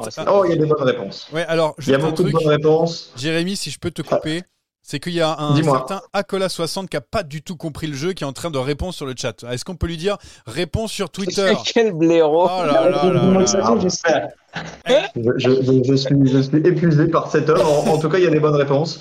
Euh, Rémi Santos nous a proposé l'italien Max Walscheid, c'est pas, pas bon. Oui. Euh, c'est sûr que j'ai répondu avant la nationalité, n'exagère pas. N'essaie pas de troller comme ça. Allez, Théo, 3 points, 2 points pour Johan qui joue avec le compte Saderail, j'imagine que c'est toi. Oui, c'est moi. Et un point pour James avec. C'était qui Danielos, Danielos, bien sûr. Danielos, évidemment. Qui était donné dans C'est dommage qu'il n'ait pas le 117 d'ailleurs. Hein. Ouais. Ça aurait pu être, être marrant, SS 117, bah non, c'est le 217. Oh Allez, deuxième coureur. Un coureur très discret depuis le départ de ce tour. Aucun top 40 d'étape. C'est pourtant un grimpeur de renom. Plusieurs succès sur des étapes de grand tour à son actif, ainsi qu'une course par étape française du World Tour. Venu dans le rôle de coéquipier sur le Tour de France, je me suis glissé dans l'échappée de la cinquième étape vers la Reims avant de devoir me laisser décrocher, consigne de directeur sportif. Coureur espagnol d'une équipe non européenne, j'ai réalisé un top 5 cette année au classement général du Tour de Catalogne. Ancien coureur de la Movistar, je suis désormais con mon coéquipier notamment d'Alvaro Hodge ou de Finn Fisher Black, coureur évidemment, vous l'avez compris, du AE Team Emirates. Oh, j'ai mis du temps. Euh, pendant que tu es en train de, Alors, t'es en train de chercher, il y a alors il y a un petit problème, c'est que a priori Acola60 est bloqué sur Twitter, euh, de, est bloqué sur Twitter de ta part. Donc, euh, du coup, c'est Acola pour ça qu'il veut pas 60 répondre. n'est absolument pas bloqué. Acola 60 cherche des excuses. Ré- Johan, tu as été le premier à donner la bonne réponse avec Marc Solaire. James sera deuxième, Rémi troisième. Il y avait Théo, il y avait Samuel, il y avait Fricadel qui avait la bonne réponse. Mais donc c'est 3 pour Johan, 2 pour James et 1 pour Rémi. Johan, tu prends la tête avec 5 points. Euh, James, euh, James, euh, bah, James est bien dans le match. Hein. 3 points pour James et Rémi qui va rentrer dans le classement avec un point. Troisième coureur, c'est un coureur français, d'une équipe française. Je n'ai connu qu'une seule formation au niveau professionnel en 9 ans de carrière. Je compte une seule victoire professionnelle, une étape sur les 4 jours de Dunkerque. Je suis venu sur ce tour pour épauler mon leader. Je suis plus adepte, moi, des classiques comme le Trobro-Léon que j'ai déjà terminé 4e et 6e par le passé. Solide coéquipier de Stéphane Kung sur Paris-Roubaix 2022. J'avais terminé l'enfer du Nord parmi les 30 premiers l'année dernière. Et globalement, sur cette campagne de classique 2022, je suis entré dans le top 40 du Ronde, de l'Amstel, de l'E3 et du Mont Ventoux dénivelé challenge, ce qui me classe comme un coéquipier complet. Coureur breton, mon nom est composé. Oh là là. Composé, ça veut dire qu'il y a plusieurs parties. Oui. Pour ceux qui ne, savent, qui ne savent pas, je pense notamment à Anthony Collat. Samuel va marquer 3 points, 2 pour James et 1 pour euh, Jeu sur le net avec Olivier Lega qui avait beaucoup beaucoup de bonnes réponses. Euh, mais Théo fait 4 par exemple, trop tard. Faire. Johan 5ème, Ah, j'ai Fricadel. mis- Je suis le euh, Luca Mozzato de ce. Ah, de ce- Luca Mozzato, je savais qu'il allait être là dans le quiz. Alors, Samuel, Samuel est à 3. Je vais le rentrer, jeu sur le net à 1. Et euh, qui marque 2, je me rappelle déjà plus, c'est James. James qui est, qui est vraiment dans le match. 5 points pour James. Il est donc euh, égalité avec euh, Johan. Il reste Ah, encore. mais il a du réseau en Belgique. Ah bah, Il y, a- il y y a du réseau. Et par contre, il n'y a, il y a pas de réseau à Chambly pour Pro Cycling Stat, visiblement. Ça ne marche plus. Pour Anthony Collat. Tiens, Anthony Collat, qu'est-ce qu'il a fait comme réponse? Il regarde même pas Ah mes bah, il- réponses, je quitte. Il a. Le problème, c'est que c'est qu'il met les bonnes réponses, mais derrière, il met des insultes. Donc moi, je n'ai pas accès ensuite à l'historique. Allez, quatrième coureur. Lui, il est pas facile. Il est passé par l'équipe Hagens Berman Axion d'Axel Merckx. Il a hum, pris juste avant le Tour de France la deuxième place de ses deux championnats nationaux contre la montre et la course en ligne. Échappé à deux reprises sur les routes du Tour de France 2023, je n'ai pas réussi à décrocher de succès d'étape ni même à accrocher de top 30. Vainqueur par le passé du Tour de Hongrie, je compte 9 succès professionnels, mais aucun acquis sur le sol français. Coureur de Ah, la structure. Israël depuis 2017, je n'ai connu aucune autre équipe au niveau World Tour. Cinquième du Grand Prix La Marseillaise en début de saison, mes initiales sont KN et je Ah suis oui. issu d'un pays balte, plutôt grand par la taille, je mesure 1m89 et je fêterai le mois prochain mes 29 ans. Y a-t-il des bonnes réponses? Il y a la bonne réponse de Théo qui va prendre 3 points, 2 points pour Johan, 1 point pour Rémi. Théo, tu vas nous donner l'identité du coureur que l'on cherchait. Chris Neylands. Chris Neylands, tout à fait. Il reste euh, un seul coureur à découvrir.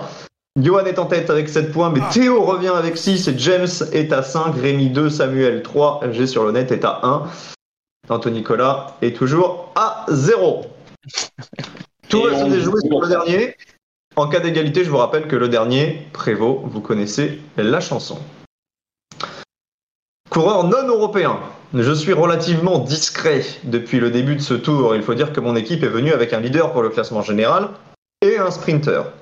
Auteur d'un bon Paris-Nice puis d'un bon Dauphiné, tous deux terminés dans le top 20 cette saison, je peine à trouver l'ouverture en termes de victoire puisque je n'en ai décroché que 3 au cours de ma carrière. Dernière victoire en 2019.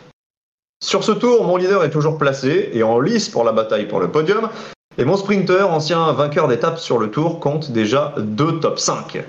Quant à moi, je découvre le Tour de France après trois saisons passées chez Jumbo Visma, une équipe avec laquelle j'avais révélé mes talents de grimpeur en prenant la quatrième place du classement général de l'UAE Tour, épreuve World Tour, en 2021. Mes initiales sont CH et je suis australien dans une équipe Eh bien sûr. australienne. Ah, je suis pas du tout. Alors, Je suis le Jérémy. eh oui, trois points pour James. euh, Et ce sera, euh, ce sera, ce sera, ce sera, je crois. Non, mais ce sera pas le seul à marquer parce que Théo et Rémi ont également pris la route. Trois points pour James avec Chris Harper. 8 points pour James. 8 points pour Théo et 3 points pour Rémi. Et comme le dernier euh, prévaut et que James l'emporte, c'est donc une victoire belge aujourd'hui sérieux. sur ce quiz. C'est terrible. Bravo à lui. Bien tenté, euh, Hamilton, nous avait demandé euh, Julien. C'est vrai que Chris Hamilton, il a les mêmes euh, initiales, mais lui n'est pas passé par la Jumbo Visma. Deuxième victoire. À quel moment on choisit un Belge au détriment d'un Français, par contre? Ouais, c'est vrai, ça. C'est surtout que Depuis quand? Sur ce Je suis désolé, Théo. Les règles sont les règles. Rules are rules. Tu connais la, tu connais la chanson. sur ce plateau normalement. Mais en tout cas, beau match. Hein. 8-8-7. Euh, Johan s'est écroulé en troisième Ah ouais, semaine, ouais, tel un vulgaire euh, Simon Yates Ah sur le, le Giro. J'ai été Simon Yes. Deuxième victoire au quiz de euh, cette année pour, euh, pour James, qui marque donc des points.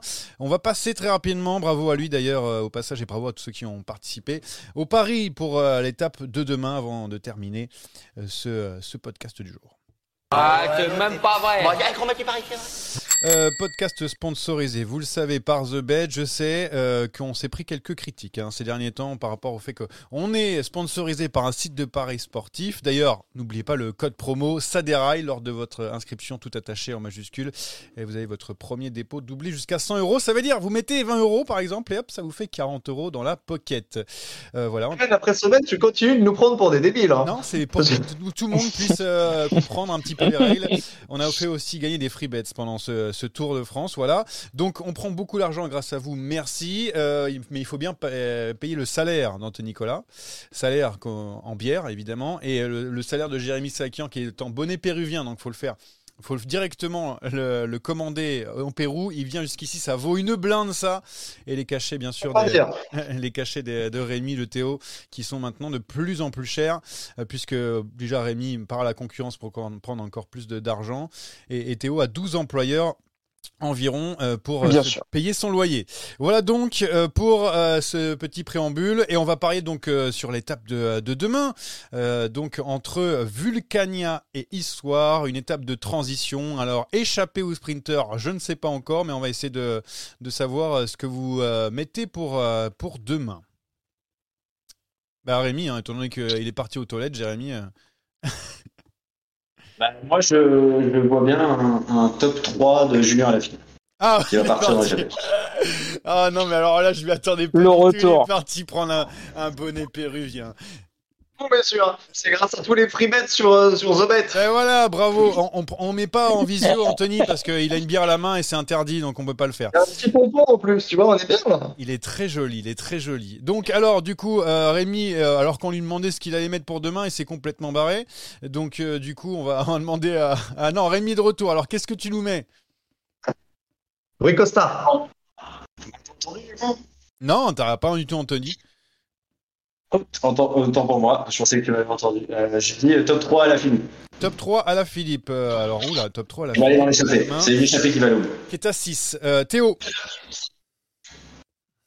Euh, Fred Wright, victoire. Ah, Victor, Victor de Fred White. Mais t'es pas le seul à avoir mis. On a mis point d'interrogation Fred White dans le chat. J'arrive pas à voir qui c'est exactement. Euh, Fred White, donc. Ah bon? Ouais, ouais, qui est à 25. Ça doit être un bon gars. Ça doit être un bon gars qui doit écrire. 25, qui a mais écrit je vais te dire qui c'est, je vais te dire, tac, c'est Julien la fausse foudre, donc euh, qui a dit euh, right. Alors, euh, Ah. euh, est-ce que ton bonnet péruvien t'a permis de, de réfléchir à ce qu'on pourrait mettre pour euh, demain? Je vais faire un sud-américain pour aller jusqu'au bout de l'idée, mais euh, bah là, euh, je, suis un, je suis un peu en panne d'inspiration, hein, je te cache pas. Euh, c'est- chantier, hein, c'est chantier demain. hein, ça va monter toute la journée, monter descente. euh, probablement une échappée, un nom comme ça, euh, j'en sais rien, peut-être un, un Mohoric. Il y a une belle descente pour finir, peut-être Mohoric. Mohoric, euh, Frigadel aussi a donné Top euh, 3, Mohoric. pas la victoire, parce Ouais. que je pense qu'il y aura des mecs plus forts dans l'échappée. Euh, du coup, donc pour le, le top 3, je suis en train de chercher qu'est-ce que je pourrais mettre là. On a donné donc euh, ouais, Moric, euh, donc Cavagna. On a donné Cavagna aussi dans, dans le chat. Et puis moi, je. Ouais, Cavagna. Bah, du coup, je sais pas. Moi, je vais, je vais donner, euh, tiens, euh, podium de Valentin Ferron. Voilà, pour euh, demain, c'est peut-être possible. Pas gagnant, Wow. je sens pas. Ouais, bah, écoute, podium de Valentin Ferron à 45. Je vous fais faire perdre beaucoup d'argent grâce à ça. Vous avez donc nos paris, on l'en mettra bien sûr sur les réseaux sociaux. Comme d'ailleurs, on me l'a demandé le classement de la, la fantasy. Je vais le faire au bout de cette première semaine parce qu'on me harcèle. On me harcèle de messages alors que Anthony Nicolas n'est pas premier. Alors je comprends pas pourquoi. Euh, voilà donc pour euh, ce classement que je mettrai en ligne tout à l'heure. Euh, sans Théo bien sûr qui a qui a qui, qui a commencé un petit peu tard au bout de la troisième étape. hein, ce- euh, ce- cette fantaisie du coup bah on l'a on l'a pas on l'a pas euh, classé. Merci messieurs, merci à tous d'avoir suivi ce, ce podcast qui a été très long mais de, de très bonne facture. Merci à, ce, à, à The Bet pour payer le, le bonnet de, de Jérémy. Et puis euh, on se On va retrouve. continuer de vous inscrire. ouais, bien sûr, le- avec le code promo ça déraille. Et donc, euh, Quand tu commences à faire chaud à conclure, parce que là, je crame. et, et on se revoit lundi prochain pour un nouveau podcast. Salut à tous.